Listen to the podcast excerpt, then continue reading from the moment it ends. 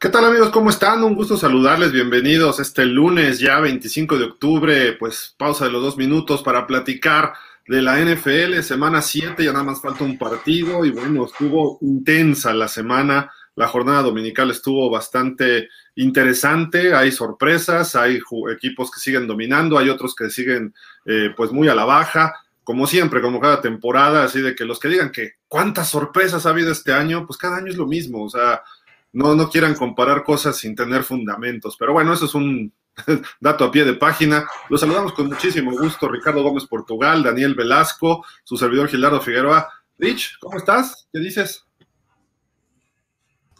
¿Qué tal, Gil? Pues no mucho, simplemente aquí feliz de la vida. Ahora no perdieron los vaqueros. No, ahora porque descansaron, pero les va a tocar un partido difícil este domingo. Eh, viene, viene una semana buena para los Cowboys contra Minnesota, que también viene de descansar. Saludamos a Daniel Velasco, el delantero, el centro delantero de los Pumas de la UNAM.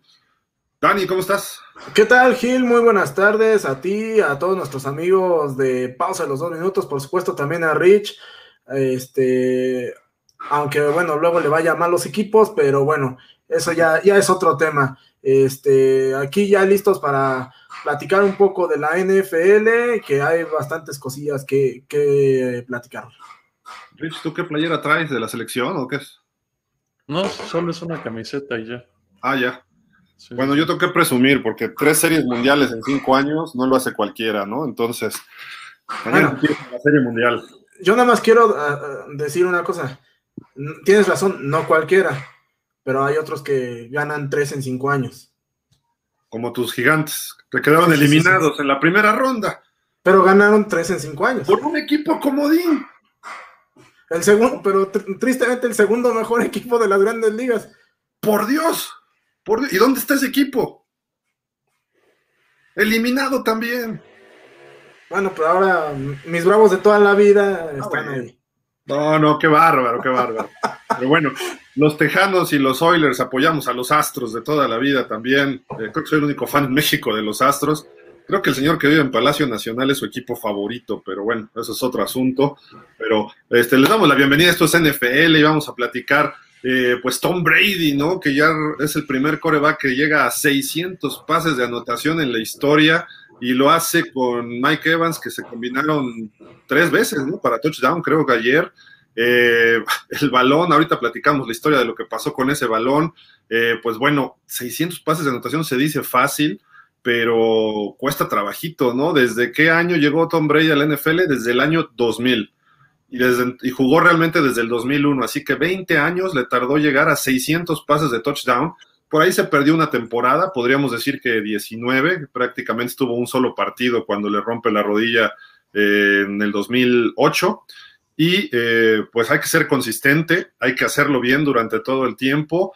Y eso es lo que ha hecho Tom Brady. ¿Qué más récords se le pueden pedir? Y es el líder en yardas, el líder en touchdowns, el líder en la estadística que ustedes digan pero también la más importante, líder en campeonatos de Super Bowl, tiene siete y el coreback más cercano está a tres, ¿no? Que serían cuatro Super Bowls, Terry Bradshaw, eh, Joe Montana y párenle de contar, ¿no? O sea, no hay más. Entonces, eh, si gana este año por algo el Super Bowl, Tom Brady va a dobletear a su rival más cercano en, en campeonatos de Super Bowl. Eso es increíble lo que ha logrado este señor.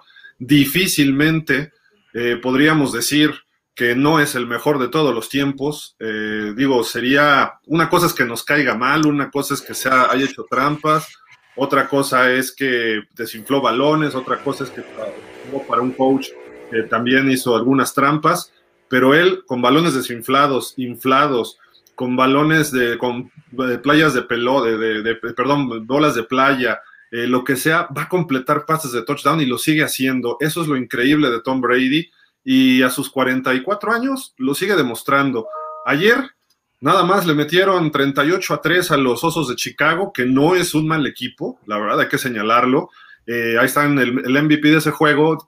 Teníamos que haber puesto a Tom Brady, según todos, por los pases de touchdown, los históricos, pero Mike Evans, tres touchdowns de recepción, es, creo que tiene más valor para un partido que lo histórico. Pero bueno, Tom Brady, ¿qué podemos platicar de Tom Brady, este Rich? Eh, es difícil agregar algo nuevo, ¿no? De este señor. Sí, y la realidad es que no tuvo el mejor de sus partidos el domingo. La defensa de Chicago lo contuvo durante la gran parte del tiempo, pero el problema fue que le interceptaron mucho a Justin Fields y le dejaron el campo corto. En realidad no fue de sus mejores actuaciones, pero una vez que su defensa pues le pudo interceptar a Justin Fields, que le interceptaron tres veces, y le dejaban el campo corto, pudo encontrar a Mike Evans en la zona de anotación y termina justamente con esos cuatro pases de anotación, pero en realidad no fue su mejor partido, o sea, siendo objetivo, no fue un muy buen partido de Tom Brady. La defensa de Chicago hizo un muy buen trabajo, pero como bien comentas, se convierte en el quarterback con más pases de anotación en la historia de la liga y el primero en llegar a 600. Y pues sí, tiene su mérito por ser el, el quarterback más, con más logros de la liga, más anillos, más yardas, más touchdowns. No le puedes pedir más a un hombre.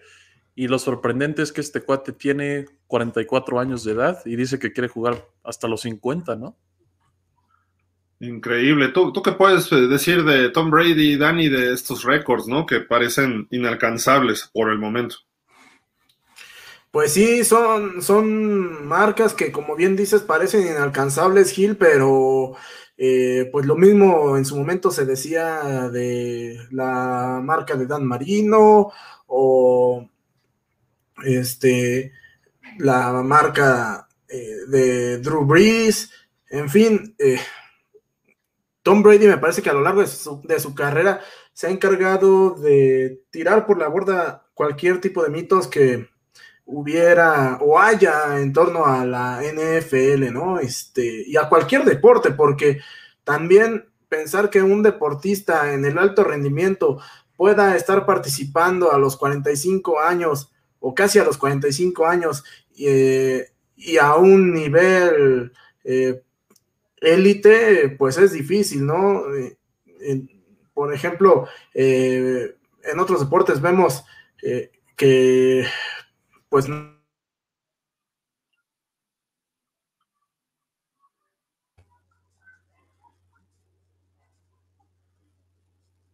Creo que lo perdimos. Dani, Dani. Se, nos frició el buen Dani. Pero bueno, eh, en lo que regresa Dani, pues ahí está festejando con Mike Evans ese pase de touchdown, número 600. Pero ¿qué fue lo que pasó con ese balón? Pues Mike Evans se emocionó demasiado, estaba muy contento por el touchdown y se le olvidó que era un touchdown histórico que representa un balón que debería estar en el Salón de la Fama o por lo menos en la casa de Tom Brady y se va a la tribuna y se lo regala un aficionado. Y el aficionado pues lo toma, lo acepta, etcétera.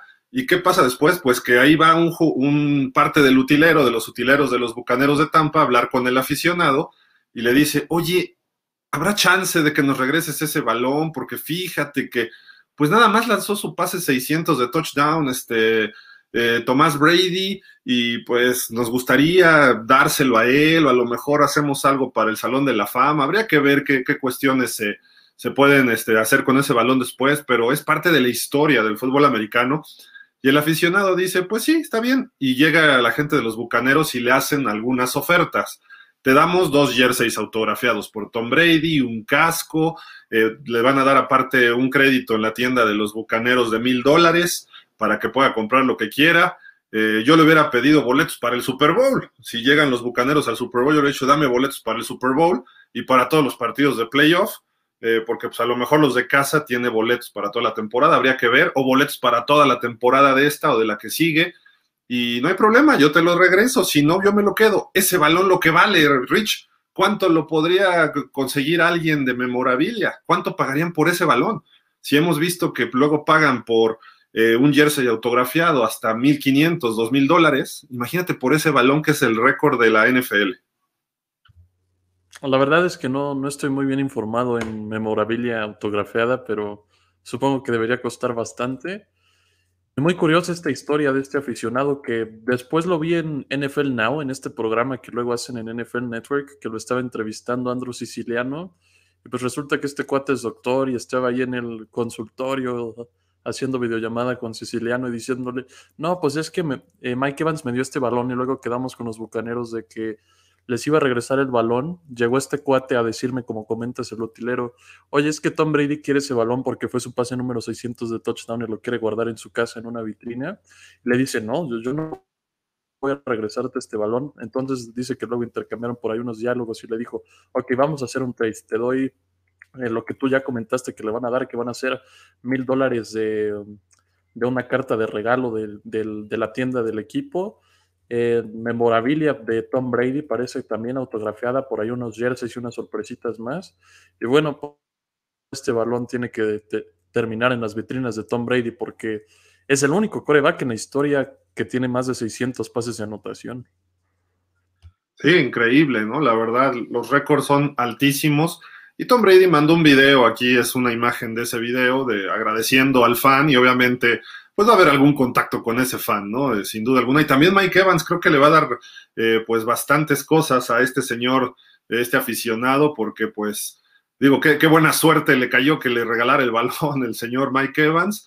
Eh, y bueno, Tom Brady siempre le ocurre algo, ¿no? Con su memorabilia, recordando dos jerseys robados de un super, de Super Bowls por un pseudo periodista mexicano, etcétera, ¿no? Entonces siempre le ocurren estas cosas. Y él dijo en su conferencia, la verdad, a mí, yo no sé, no soy de los que coleccionan este tipo de detalles. Dice, pero sí fue un hecho importante y pues como fue el primero en llegar a 600 pases de touchdown en la historia, bueno, pues se agradece, ¿no? Y qué bueno que lo pueda tener y eh, a lo mejor para mis hijos, etcétera, ¿no? Pero eh, sin duda alguna creo que lo que ha logrado Tom Brady es inigualable y quizá por eso también es más odiado, ¿no? Por eso hay más haters, Rich, por todo lo que ha logrado, pues más gente le puede envidiar o más gente lo puede, pues hasta odiar, ¿no? Yo creo que es su longevidad. Justamente yo soy uno de ellos, no, no me agrada mucho Tom Brady, pero admito que es un buen jugador, pero el problema que hace que lo odiemos es que haya sido tan longeva su carrera y tan exitosa cada temporada desde el 2000. Todos ya estamos hartos de que Tom Brady gane el Super Bowl año dentro y año fuera y simplemente queremos un cambio en la NFL. La dominancia de Tom Brady ya parece que ha sido eterna. O sea, Tom Brady domina desde antes de que yo existía. Es más, no, desde que yo existía, Tom Brady ya, dominaba la NFL y hoy tengo 21 años, Gil. Pues son los que lleva de carrera, ¿no? Sí, justamente. Precisamente 21 temporadas, 21 años, entonces, eh, pues digo, yo, yo lo vi desde colegial, lo poco que le pude ver ahí en un Orange Bowl, que, le, que vino de atrás con Michigan. Eh, lo vi, bueno, no lo vi, pero yo veía a Brian Greasy cuando era el quarterback titular de los, de los Wolverines de Michigan.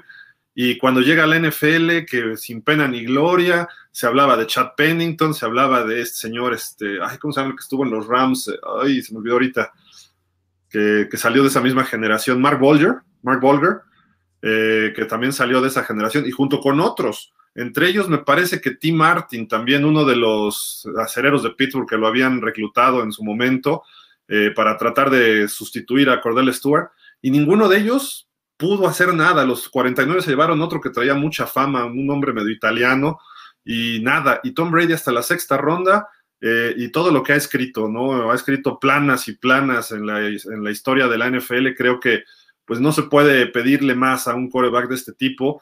Eh, quizás sí le deba bastante también a Bill Belichick de su carrera. Eh, también le debe mucho a Peyton Manning, que hoy en la noche lo va a tener Peyton e, e Eli Manning en su programa que hacen los lunes por la noche. durante los partidos, van a, van a platicar con él, con Drew Brees, entonces va a estar interesante, hay que ver qué, qué cotorreo hacen, porque Peyton Manning y Tom Brady se volvieron amigos, eran eh, super rivales y se convirtieron amigos al paso del tiempo, entonces, eh, pues Brady no le podemos pedir ya nada. Realmente él todo lo que haga ya está muy de sobra. Desde que ganó su quinto Super Bowl aquel contra los Seahawks, en el año precisamente del Deflategate, eh, ahí como que a partir de ese año que fue la temporada 2014, eh, pues ya todo lo que haga es extra, ¿no? Eh, sexto Super Bowl, séptimo Super Bowl, si este año gana el Super Bowl, si sigue jugando otros cuatro o cinco años y sigue calificando postemporada, no podemos exigirle ya nada a este señor, lo tiene todo y es, la, es el estándar que va a tener Patrick Mahomes, Justin Herbert, Lamar Jackson, Baker Mayfield, eh, Tua Tongobaloa, Joe Burrow, eh, y por más cosas, lamentablemente esta generación somos afortunados de ver lo que ha logrado Peyton Manning, de lo que logró, eh, obviamente, su hermano Ben Roethlisberger, pero somos más afortunados de ver la carrera de Tom Brady. Y después de eso, lo que veamos prácticamente nos va a matar la, el, punto de admiración. lo que hace Patrick Mahomes ahorita, así como que, ah, está bien, sí, 50 pases de touchdown, ah, sí, y que 5 mil yardas, ah, sí, y que ya ganó un Super Bowl, ah, ok, pero necesita ganar 8 para que digamos, wow, este es el mejor de todos los tiempos. El estándar va a quedar muy alto por mucho tiempo, a pesar de todo lo que ha cambiado la NFL, a pesar de que tengamos 18 juegos en dos años.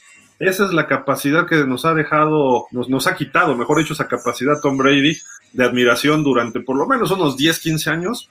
Va a costar trabajo que alguien de nosotros diga, wow, este, este quarterback es mejor que Tom Brady. Digo, eso nos pasó con Dan Marino y tardó mucho tiempo. Eso nos pasó con Joe Montana y pasó mucho tiempo. Con Tom Brady va a ser algo parecido, así de que, muchachos, espérense porque va a tardar, en, eh, sobre todo niños de 15, 16 años, espérense un buen rato hasta que tengan ustedes unos 30 para que vean que alguien a lo mejor le está peleando todos los récords al señor Tom Brady. Pero bueno, Dani, ya regresaste. Eh, ¿Algo para concluir con el tema de Brady? Eh, pues nada, simplemente que es eh, uno de los mejores atletas, no solo que ha existido en la NFL, sino en general me parece que de todos los deportes, porque el mantenerse dentro de la élite de su deporte hasta esa edad definitivamente es algo muy destacado, porque el mantener... Dani. ¿Sí me, escuchan? Sí, sí, ahí estás. Ah, ok.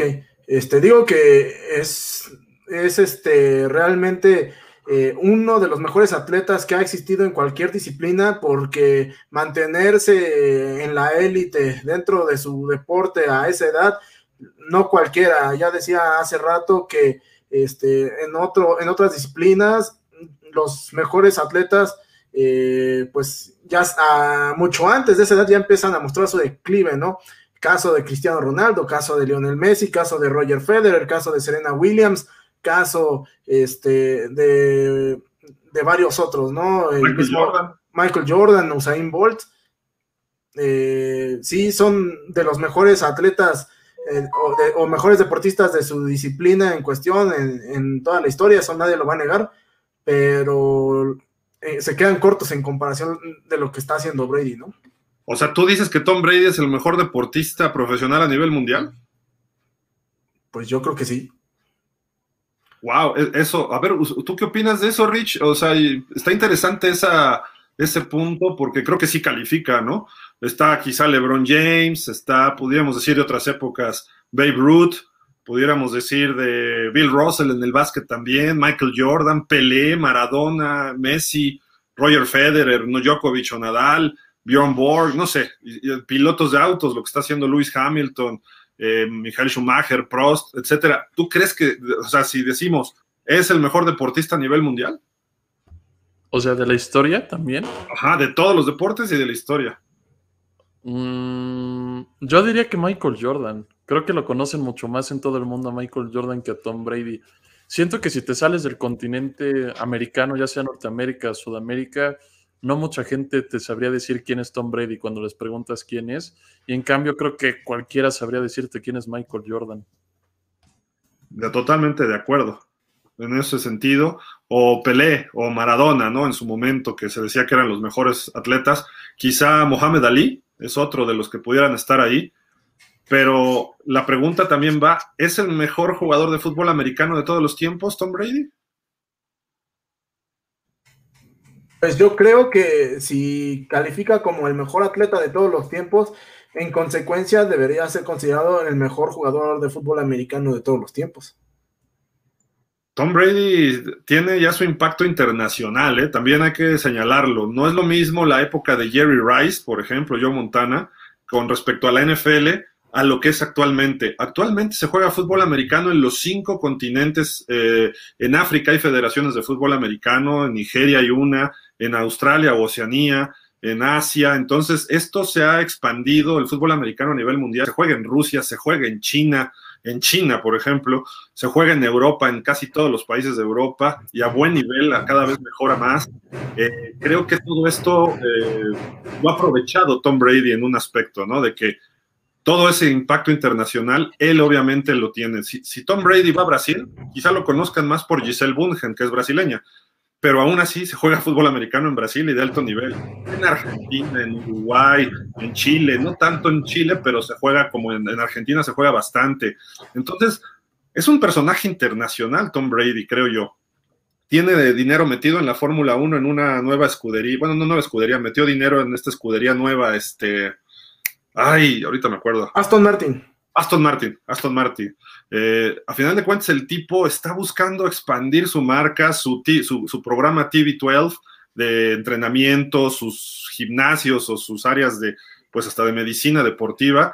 Eh, están empezando a trascender y tengo entendido que próximamente en México va a haber una de estas academias, uno de estos gimnasios o eh, institutos. Entonces, esto está creciendo su marca como lo hizo Michael Jordan en su momento, ¿no? Entonces, a lo mejor ahorita no, pero en unos 5 o 10 años la gente va a decir, ¿quién era Tom Brady? ¿Qué es esto de TV12? Que lo digan en Brasil, que lo digan en, no sé, en Tlaxcala, que lo digan en cualquier lugar. Entonces, de repente, esto creo que va a tener un impacto y el fútbol americano, dice la NFL que se transmite a 180 y tantos países, de los cuales mucho se transmite a través de AFTV, que son Armed Forces TV lo que pasa es que dicen, se transmitió en Afganistán, sí, pero no en la televisora de Afganistán. Se transmitió en Irak, sí, pero en la, en la, cadena, digamos, de circuito cerrado que tienen todas las Fuerzas Armadas de Estados Unidos. Entonces ellos consideran como si se hubiera transmitido en ese país, porque ahí es donde llegó la señal de satélite. Pero bueno, ese es otro asunto, ¿no? La realidad es que como lo que dice Rich, hay un número limitado de países que siguen la NFL todavía. No es el fútbol, no es el básquetbol, que son a nivel internacional, global, por así decirlo, ¿no? De hecho, Dani, tú dime una, una cosa. Tengo entendido que hay más países afiliados a la FIFA que miembros de la ONU, ¿no? Efectivamente, efectivamente, esa es una realidad, lo cual nos habla de que muchas veces el deporte tiene más impacto que en sí la constitución eh, geopolítica internacional. Entonces, este, digo, las instituciones deportivas, las marcas deportivas eh, pueden tener este, detrás un poder muy, muy importante a nivel global. Sin duda. Y aparte la influencia que genera Tom Brady, ¿no? En, en Estados Unidos. Ha mejorado, sus redes sociales son una maravilla, mete unos videos especiales, obviamente no lo maneja él, él se graba y se encarga de que alguien lo suba, ¿no? Pero lo que él hace ahí tiene mucho impacto. Creo que solamente lo supera LeBron James en Estados Unidos. Ya llegó a 100 millones de seguidores en Instagram el señor LeBron James.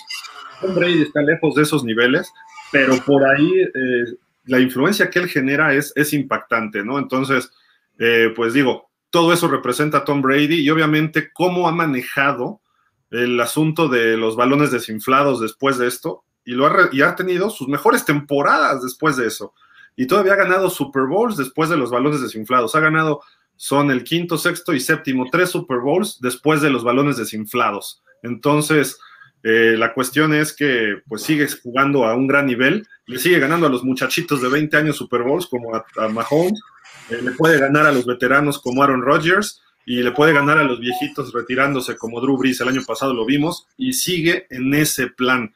Tom Brady lo disfruta, Tom Brady es muy distinto el de los Bucaneros al que teníamos en Nueva Inglaterra, muy relajado, ya disfruta el juego, ya no lo sufre, ya no vive en ese Patriot Way que lo tenía totalmente luego, este, pues, rebasado, ¿no? Que sí le dio muchos campeonatos, pero bueno, todo eso es Tom Brady. Eh, personalmente yo creo que sí es el mejor coreback de todos los tiempos, eh, no físicamente, no atléticamente, pero lo que ha logrado y el impacto que ha tenido, pues es de sobra, ¿no?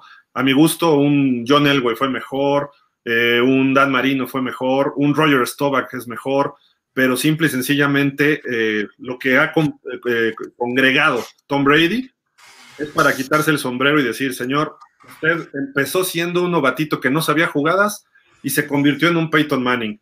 Usted era un jovencito que no corría y de vez en cuando corre, no, hace, no es Lamar Jackson, pero hace los primeros y diez. El señor Brady era un coreback sin mucho brazo y lo fue desarrollando y terminó siendo un John Elway sin problema. Entonces, lo que ha aprendido y lo que ha crecido Tom Brady lo vimos y eso es de admirarse y no somos ESPN, no somos Sergio Dip, ni mucho menos. Hay que este, eh, porque nos lo han dicho, este, honor a quien honor merece y Tom Brady está por encima de todos en ese aspecto.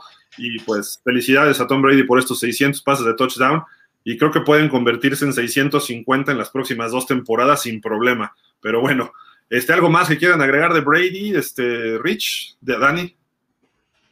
No, creo que, creo que pues ya está dicho, ¿no? Sí, es, muy difícil agregar algo, ¿no? A toda la carrera de este señor. Pero bueno, vámonos a lo que le truje Chencha.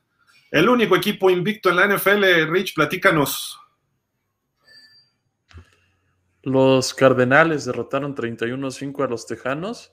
Al principio se les complicó un poquito el partido, iban perdiendo de hecho 5-0, pero después de eso fue un dominio total. Y parece que JJ Watt y DeAndre Hopkins al menos consiguieron su venganza y se salieron de este estadio con un buen sabor de boca. Kyler Murray completó 20 de 28 para 261 yardas, 3 touchdowns y una intercepción. Creo que es una de esas que puedes designar como victorias, pues no de las mejores de Arizona, tal vez una victoria fea por cómo empezaron el partido. No anotaron puntos hasta el segundo cuarto y de ahí en fuera los Cardenales hicieron todo lo que quisieron con los Tejanos de Houston. Davis Mills no jugó mal del otro lado, pero creo que simplemente se enfrentaron a un equipo que tanto en roster, cocheo, es mucho mejor que ellos. Y bueno, Arizona sigue con marca de 7 y 0 y como comentaste, el único equipo invicto de toda la liga. Y nos preparamos para el jueves, ¿eh? que, que viene uno de los partidos este, más llamativos en lo que va de la temporada. Los Packers de Green Bay van a visitar a los Cardenales de Arizona, aunque la noticia de hoy es que Davante Adams dio positivo a COVID, entonces no va a estar en este partido el próximo jueves. Y pues le quitan un jugador tan importante, Aaron Rodgers, quizá el mejor receptor de la NFL pues los últimos dos años, podríamos, pudiéramos decir. Al números probablemente sí, y además en el desarrollo que ha tenido.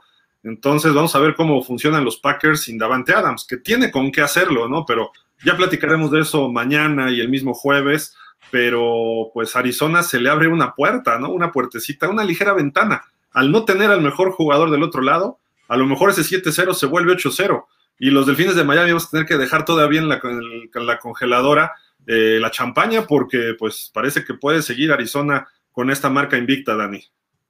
Eh, pues sí, eh, pudiera, pudiera ser, no, no suena descabellado y más si uno toma en cuenta que, como dices, no va a estar Davante Adams, eh, y una de las principales quejas del señor Aaron Rodgers es que el único que sirve en ese equipo es Davante Adams, y no lo digo yo, lo dijo ese señor, este, por lo que pues no sorprendería una derrota de los Packers. Pues yo creo que sirven más, ¿no? También no, por eso yo, también, yo también lo creo, pero pues así, no, no lo piensa así el, señor Aaron Rodgers. Rich, ¿tú quién crees que sirva si no es, si, si Davante Adams, bueno, no creo que juegue este, este jueves, ¿no? Si te refieres a los receptores, creo que Rodgers tiene razón. El más consistente es Davante Adams, sin duda alguna. Pero pues hay más jugadores en todo el equipo que sí sirven. Ahí tienen a Aaron Jones, AJ Dillon no es nada malo como un complemento para Jones. Bakhtiari que sigue batallando para regresar de esa lesión del anterior cruzado. Elton Jenkins, creo que esos son los mejores jugadores que tienen ofensivamente los empacadores. Oye, pero de alguna forma tienen otros receptores, ¿no? Adam Lazard. Eh, ¿Es Adam? Sí, ¿verdad? Adam se llama. Allen Lazard, ¿no? Ah, Alan. Allen, Allen Lazar, Valdés Scantling, su, ala cerrada Robert Tonian es bueno. Eh, digo, hace que fue eh, la temporada 2019, se perdió varios partidos, si no me recuerdo, unos cuatro o cinco de Avante Adams, y el equipo funcionaba bien a la ofensiva sin él.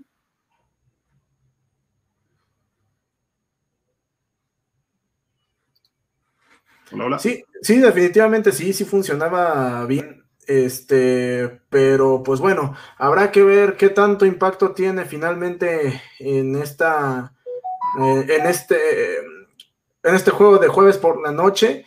Eh, sea como sea, va a ser un partido muy, muy interesante y posiblemente el mejor partido de la semana. Y el jueves, el jueves será ese partido, así de que, pues bueno, vamos a estar pendientes. Y el otro equipo de la conferencia nacional, bueno, de la división oeste de la conferencia nacional, que está ahí en un muy buen nivel son los Rams. Ayer iban incluso abajo y iba un partido de toma y daca con los Leones de Detroit, que es el único equipo que no ha ganado esta temporada, va con marca de 0-7, pero cada partido los Leones le dan batalla a los buenos, ¿no? Y en este caso fueron los Rams, terminan ganando 28-19. El que está para MVP es Cooper Cup, eh, creo que es el mejor receptor de la NFL en números este año, junto con Davante Adams precisamente. Eh, Matthew Stafford está demostrando su valor con un equipo eh, importante o bien armado como los Rams. Eh, Jared Goff no lo ha hecho mal con Detroit, aunque muchos pudieran decir que no. Ahí vemos en esa imagen, pues Aaron Donald saludando a Goff, que está sufriendo por alguna jugada mala de los Leones, pero los Leones no están, es más, creo que no es el peor equipo en su, en su forma de jugar de la NFL actualmente. Creo que hay dos o tres equipos peores que ellos, ¿no? Probablemente sea Miami, probablemente sea Houston, quizá los Jets. Esos tres equipos creo que están jugando peor que Detroit y Detroit ha estado a patadita por aquí. Dos partidos los ha perdido eh, de últimos segundos con goles de campo. Eh, pero bueno, los Rams van jugando bien. ¿Tú crees que sean de verdad, Rich, estos Rams? Yo sé que cada semana lo preguntamos, pero es como para que hubieran barrido a Detroit, ¿no? Sí, la verdad es que les costó mucho más trabajo del que se esperaba. No hicieron las cosas también, pero creo que también se debió a un, unas decisiones por ahí un poquito agresivas de parte de Dan Campbell, el entrenador de los Leones, que empezó primero con esa patada corta, engaños de despeje en, dos ocasiones durante el partido. Y pues eso evitó que Matthew Stafford pudiera tocar el campo al inicio del partido. Pero una vez que por fin pudo estar en el emparrillado Matthew Stafford, la verdad es que la ofensiva de los Rams lo hizo bastante bien, aunque los Leones sí tuvieron por ahí algunas detenciones sobre Stafford y pudieron detener esa ofensiva, pero en realidad no les costó mucho trabajo moverles el balón. Y después los Leones, pues la verdad creo que pudieron haber ganado este partido si Jared Goff no le hubiera lanzado ese pase a Jalen Ramsey, que termina siendo interceptado en la zona de anotación prácticamente de, de, de los Rams. Los Leones estaban por tomar la ventaja le llega la presión a Jared Goff de Aaron Donald y se apresura, lanza ese pase, le caen las manos a Jalen Ramsey. Ahí entregaron el partido, pero creo que sí les costó mucho trabajo. Y ya para contestar tu pregunta de si son de verdad o no, mm, yo creo que sí. Tienen ofensiva, defensiva, entrenador. Aunque este, este domingo pasado no fue su mejor actuación, creo que como lo comentas, Cooper Cup está teniendo el mejor año para cualquier receptor de toda la liga. Matthew Stafford está por ahí para la conversación de MVP. Y eso que no tienen a su corredor titular, en realidad, el número uno, K-Makers, ¿no? Imagínate si sí lo tuvieron, tal vez podrían ser la mejor ofensiva de la liga. Dani, tú si fueras Arizona, ¿te preocuparían los Rams? Ya les ganaste, digamos, ¿no? Si fueras Arizona, si eres Green Bay, si eres Tampa, eh, ¿tú qué, qué dirías acerca de los Rams? Pues yo de los Rams, este, pensaría que sí es un equipo de verdad, que es un equipo que, pues, si bien a lo mejor, como dice Rich, en este partido le costó trabajo Detroit, pero eh, al final de cuentas también de lo que se trata es de ganar y ya sabemos que en esta liga cualquiera le puede dar pelea a cualquiera, este, un domingo cualquiera, ¿no? Como, como el título de la película. Este, y pues justamente tú, decías, Gil, realmente eh, Detroit no es tan malo como su récord lo dice, pero este, pero bueno, al final de cuentas, eh, los Rams siguen manteniendo el buen paso, siguen obteniendo ritmo, siguen obteniendo motivación y si vas acumulando de a poquito, eh, eso te puede ayudar para que incluso los partidos complicados como este los puedas sacar adelante. Totalmente de acuerdo. Y los Rams, pues el año pasado con Jared Goff le pegaron a Seattle en Seattle en playoff y le dieron mucha batalla a los Packers de visitantes. Entonces, con lo que han mejorado este año, cuidado porque este equipo puede seguir creciendo. Y ya quiero ver el siguiente juego entre Arizona y Rams, ¿no? El primero lo ganó Arizona, vamos a ver el segundo si los Rams pueden recuperar ese momento, pero los Rams ya le ganaron a Tampa eh, y le ganaron bien, bien y bonito, ¿eh? 34 a 17, algo así fue el marcador, no me acuerdo, 34 a 24 me parece, pero iban 34 a 17, así de que, ojo, no pierdan de vista a los Rams. En la conferencia americana, Dani, eh, hay dos equipos que las últimas dos, tres semanas de repente están tomando un ritmo muy peligroso y los dos derrotaron, bueno, uno de ellos ha derrotado a los dos finalistas de su conferencia el año pasado y el otro derrotó al mejor equipo que se veía hasta el momento. Me refiero a Cincinnati. Los bengalíes de Cincinnati que el año pasado estaban causando penas desde hace dos años también. Velos cómo están. 41 a 17 a Baltimore en Baltimore, cuando Baltimore se veía como un verdadero trabuco las últimas dos semanas, cuando vienen de atrás para ganarle a los Colts, y después eh, el partidazo que le dieron a los Chargers, y ve cómo les fue. Llamar Chase un juegazo este receptor, y pues Joe Burrow está demostrando que sí vale esa primera ronda del año pasado. Totalmente de acuerdo. Este, y no solo, no solo lo vale, sino que tiene todavía eh, muchísimo eh, por desarrollar. Se está volviendo a entender de forma eh, importante con Jamar Chase, que por cierto, pues lleva a paso de novato ofensivo del año. Y, pues estos Bengals creo que van a meter en problemas a cualquier equipo y no descartaría la posibilidad de que incluso terminaran ganando la división. Eh, yo eh, al principio de la temporada no los veía, yo había dicho que eh, iban a ser los Browns, pero, pero bueno, después de ver cómo se ha desarrollado la temporada y todo, no descartaría que estos Bengals al final de cuentas se terminaran llevando la división. Sí, pueden, van por buen camino Obviamente falta el momento cumbre, ¿no? De una temporada que estamos hablando noviembre, finales de noviembre, diciembre, y teniendo equipos en la división como Pittsburgh, que es un equipo que tarda a veces, pero empieza a apretar. Baltimore, que ya le ganaron este, pero Baltimore tiene esa experiencia y la ventaja de muchos jugadores que tienen ya esos años jugados y el cocheo. Y Cleveland, hay que esperar a Cleveland cuando recupere a todos sus lesionados, sobre todo a la ofensiva. Creo que en roster esos tres equipos, incluyendo a Pittsburgh, joven como Burrow y Jamar Chase, que se están viendo como en su último año, bueno, el último año juntos de ellos ahí en LSU, que fueron campeones invictos nacionales, eh, y Burrow está demostrando por qué lo vale. Y no solo ellos, sino está corriendo bien Joe Mixon, que ojo, hay que tener cuidado con él porque se lesiona frecuentemente. Decíamos que no reforzaron su línea ofensiva como se esperaba para proteger a Burrow, y hasta ahorita se ha visto bien, ¿no? Y la defensiva ha mejorado muchísimo. Sí, este, realmente las falencias que habíamos pensado que tendría este equipo no han sido así. Y este, y, pues bueno, se está, se está viendo bien en términos generales el, equipo de, los Bengals. Eh, habrá que ver qué tanto, qué tanto le dura el gusto. sorpresas, pero no.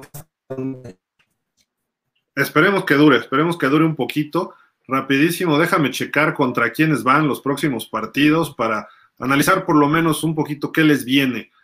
Visitan a los Jets. Eh, deben ganar. Luego reciben a Cleveland, que en dos semanas creo que Cleveland todavía no va a estar del todo sano. ¿eh? Eh, va a estar fuera, me parece, Nick Chubb todavía. Y Karim Hunt anda por ahí un poco golpeado, igual que Baker Mayfield. Así de que a lo mejor, a lo mejor todavía no vemos a ese equipo completo de los, de los Browns. Eh, viene una semana de descanso en la 10, visitan a los Raiders, que puede ser un partido un poco difícil, y luego reciben a los acereros, que ya les ganaron, o sea, ya ganó Cincinnati a Pittsburgh.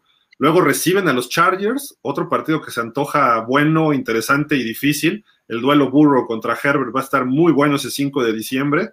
Y luego eh, reciben a los 49ers, que bueno, parece que no están siendo lo que nosotros esperábamos. Visitan a Denver, reciben a Baltimore, reciben a Kansas y cierran en Cleveland. Así de que el cierre de temporada está brutal. Después de la semana de descanso, no van a tener descanso literalmente. Eh, y desde antes, ¿no? Porque Cleveland, pues es el equipo que luce como que puede pegarles, ¿no? Pero puede, se, se, presta de que va a tener que retarse este equipo y el equipo va a tener que medirse y entender lo que es competir y les va a servir muchísimo, porque quizá en uno o dos años Cincinnati podamos verlo no solo en playoffs, sino contendiendo para el Super Bowl, si hacen dos, tres adiciones adecuadas en diferentes, eh, en diferentes áreas por ahí, ¿no? Sí, perdón, Dani, adelante. No, no, sí, de acuerdo. Este, realmente poco a poco se empieza a ver este, que solo van a ser cuestión de detalles y en el corto plazo este, los Bengals van a ser un dolor de cabeza para cualquiera. Rich, ¿tú ves de verdad estos bengalíes? Ya platicamos de lo que les viene solamente los Jets, todos los demás partidos se ven difíciles. Quizá Denver, que se está, eh, se está yendo para abajo. Eh, todos los demás se ven difíciles sus rivales. Creo que se les pueden complicar bastante las cosas en los próximos partidos. Y creo que también Baltimore tuvo un mal día, ¿no? Cualquier equipo de la liga, cualquier humano puede tener un mal día de vez en cuando, creo que es normal. A veces siento que le exigimos mucho a estos jugadores y nos dejamos llevar. Creo que incluso lo mismo le pasó a Baltimore con los cargadores, mejor dicho, a los cargadores contra Baltimore.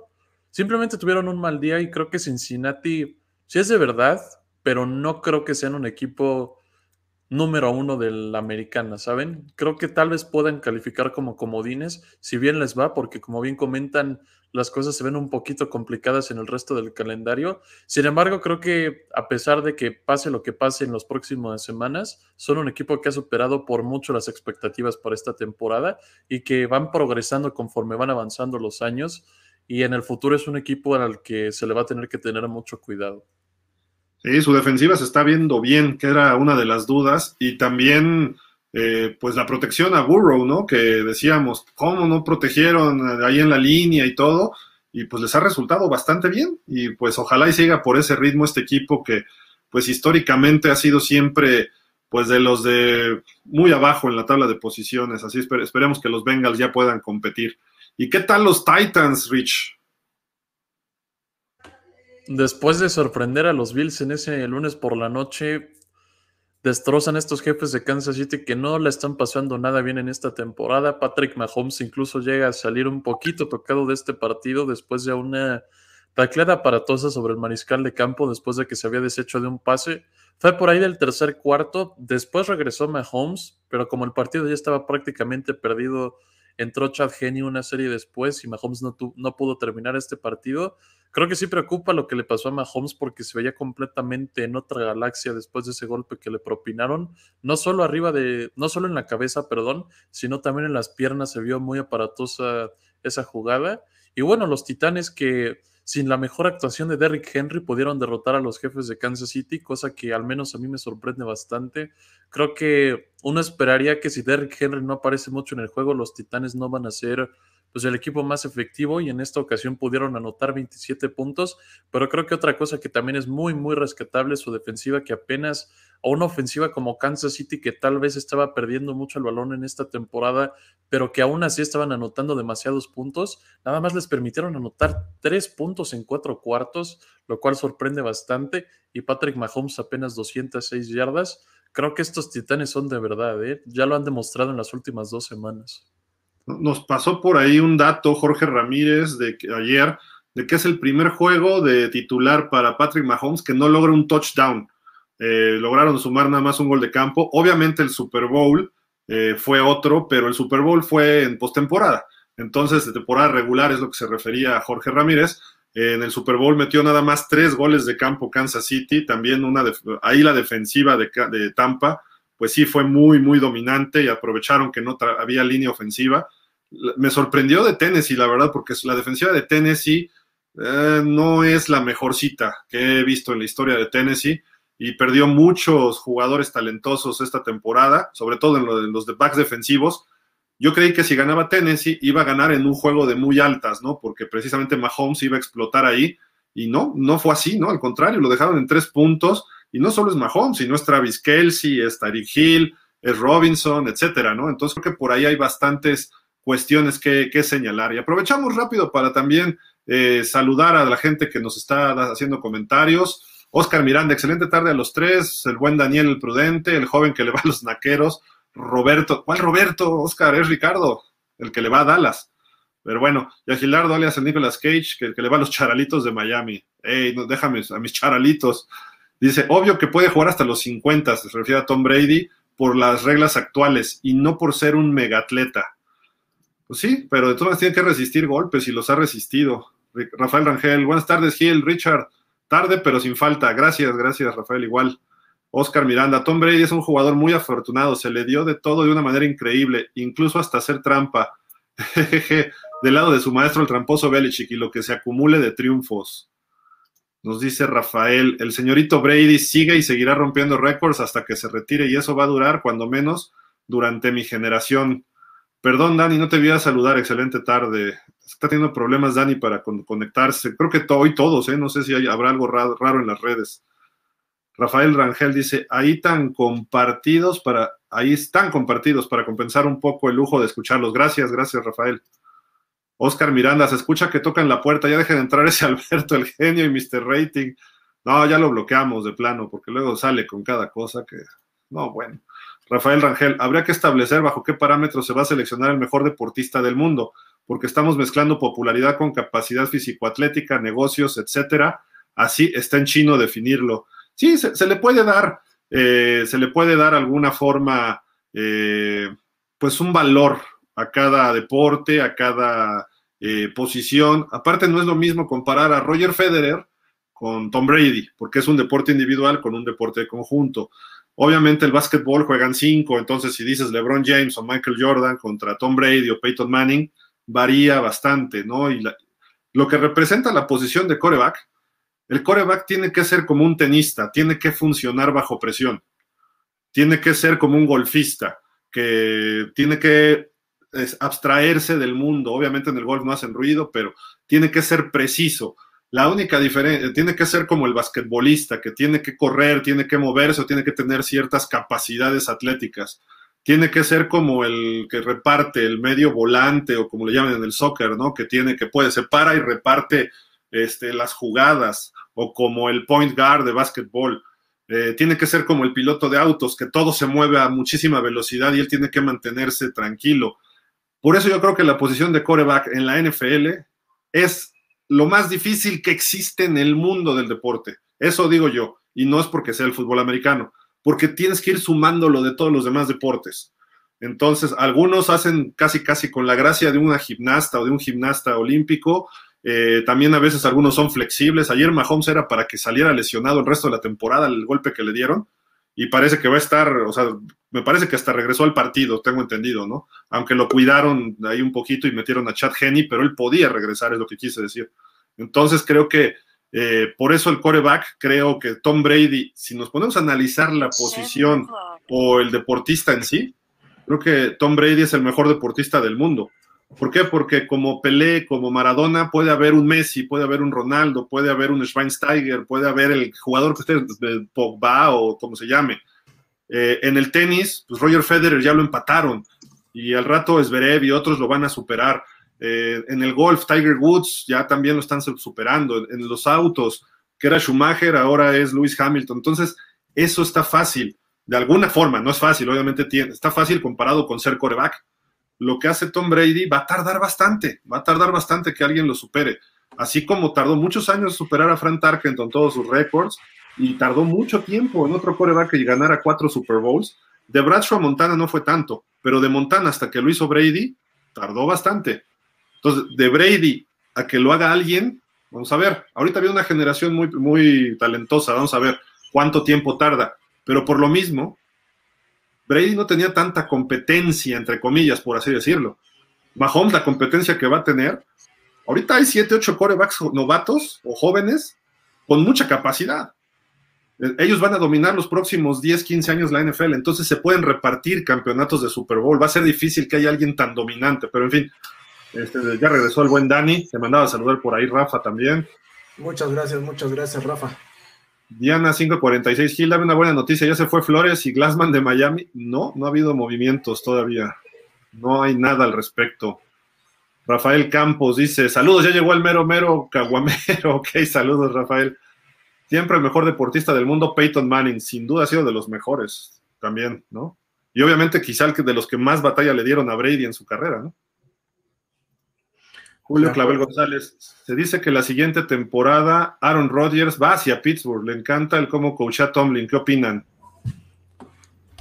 ¿Cómo lo ven? Mm, no sé si Tomlin tenga un trabajo después de esta temporada. ok. Bueno, aquí está. Ya sé por qué lo dice, por esto. Chole, chole, así. ¿Te vienes para acá? Sí, sí, ahí voy, ¿no?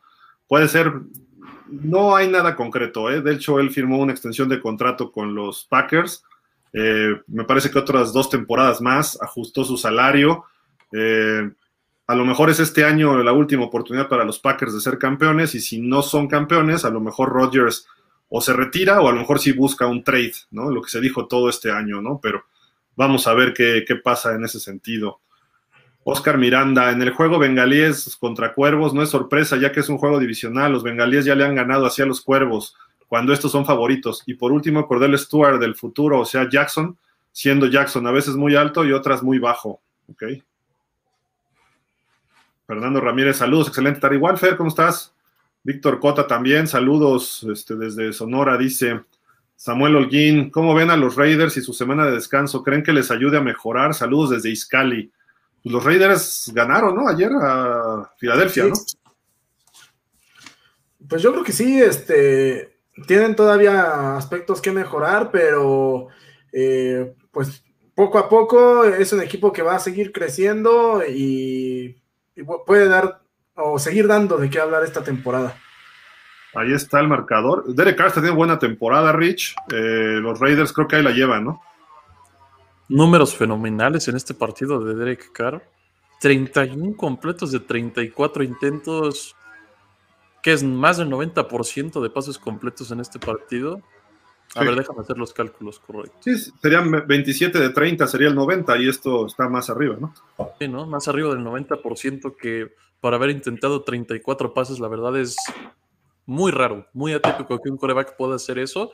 Y no solo por completar los pases, sino que eran pases largos, porque lanzó para 323 yardas, no estaba lanzando checkdowns. Y ahí vemos a Shea Jones haciendo una recepción, dos touchdowns y una intercepción. Aunque podemos decir que Filadelfia es un equipo que está en reconstrucción. Creo que no es ninguna sorpresa que los Raiders hayan ganado este partido. Aunque en algún momento de ese juego sí pareció que se les podían complicar las cosas. Creo que es una muy buena victoria de Las Vegas y que pues están 2 y 0 después de que se fue el Chucky. Estarían para playoff, ¿no? Ahorita metidos, ¿no? De líderes divisionales empatados con los Chargers, si no me recuerdo. Sí, sí, sí, sí.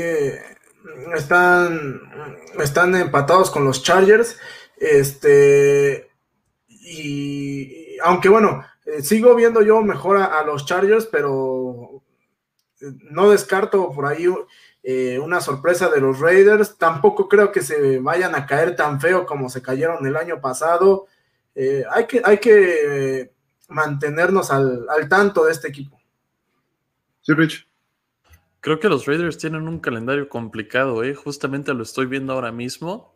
Gigantes creo que les pueden ganar sin problema. Después Kansas City, pues tal vez Kansas no esté jugando a su mejor nivel, pero les puede complicar las cosas. Cincinnati va a ser un partido interesante, Dallas también. Después tienen al fútbol team que creo que le pudo haber ganado a Green Bay si no hubieran tenido tantos errores en la zona roja, ¿eh? O sea, el marcador es 24-10, pero creo que hicieron las cosas bien. Otra vez Kansas, Cleveland, ese va a estar bueno. Denver va a ser un poquito fácil, pero los dos últimos están pesados con Indianapolis y los cargadores. Creo que la tienen difícil, ¿eh?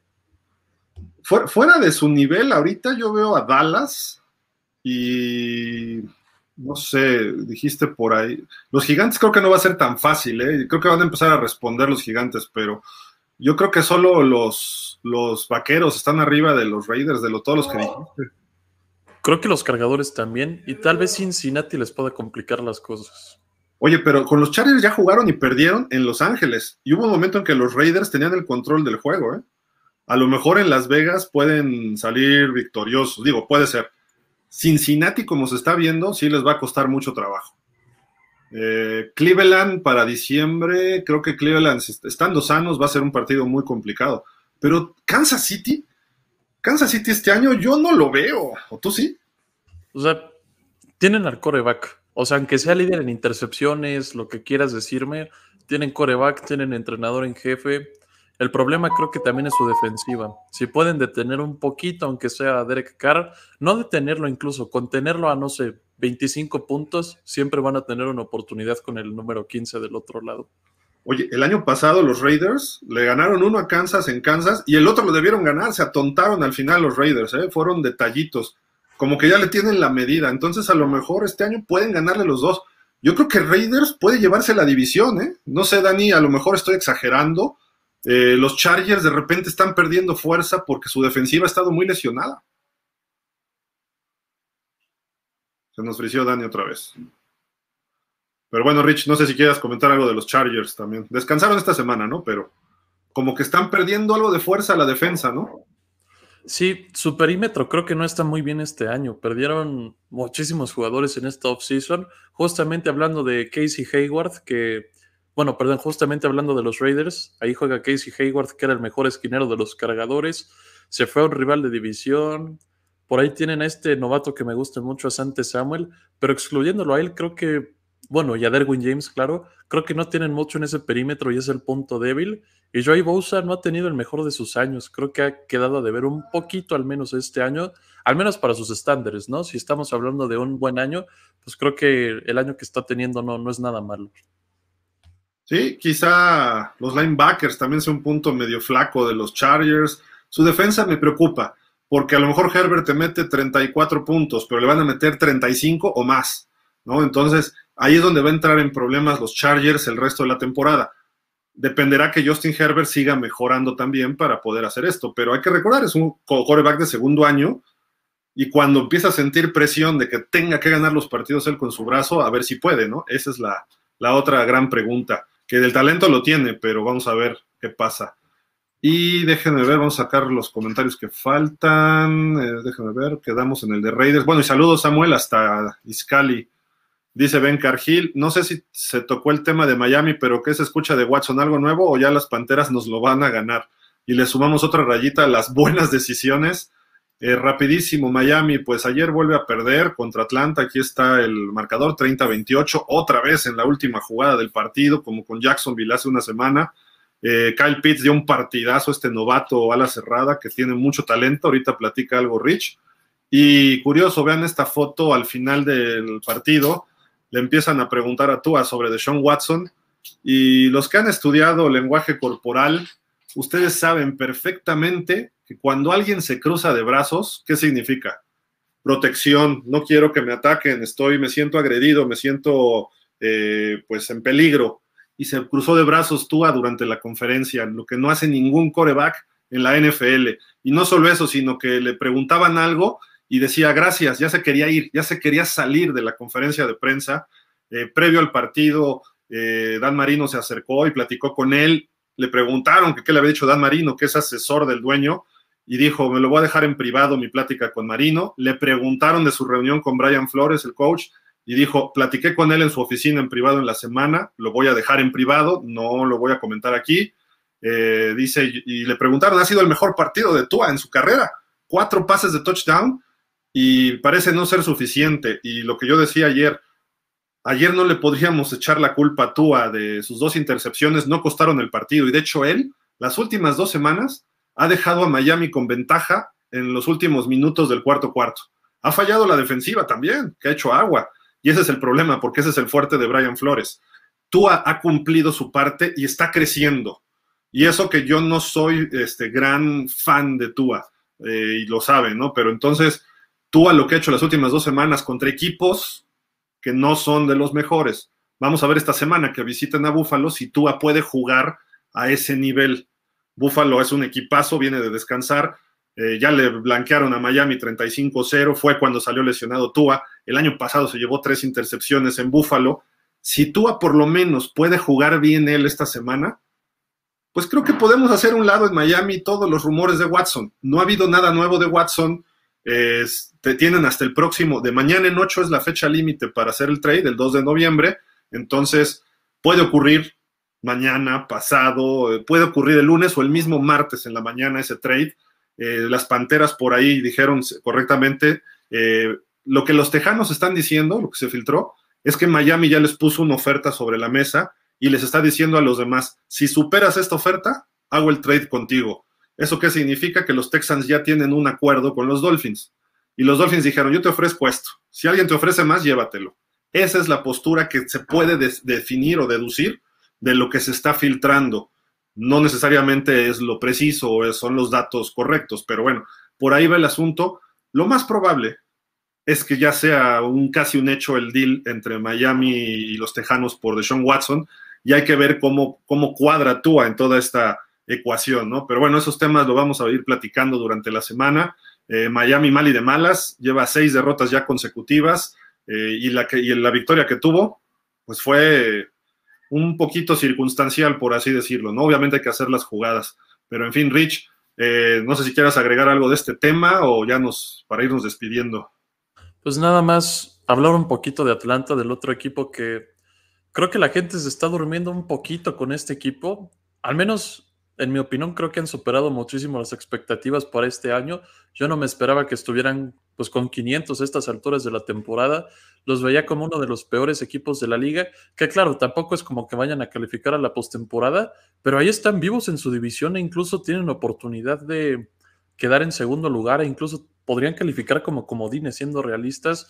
Matt Ryan jugó muy bien ese partido contra los Delfines. Claro que Kyle Pitts hace unas recepciones espectaculares, pero para poder tener la oportunidad de hacer esas atrapadas, tienes que tener un coreback que te pueda poner el balón justo en el lugar ideal donde nada más tú puedas recibirlo. Y creo que Matt Ryan está rompiendo las expectativas este año y es de los corebacks de los que a lo largo de su carrera no se habla mucho, pero que calladitos, calladitos, pues hacen las cosas muy bien.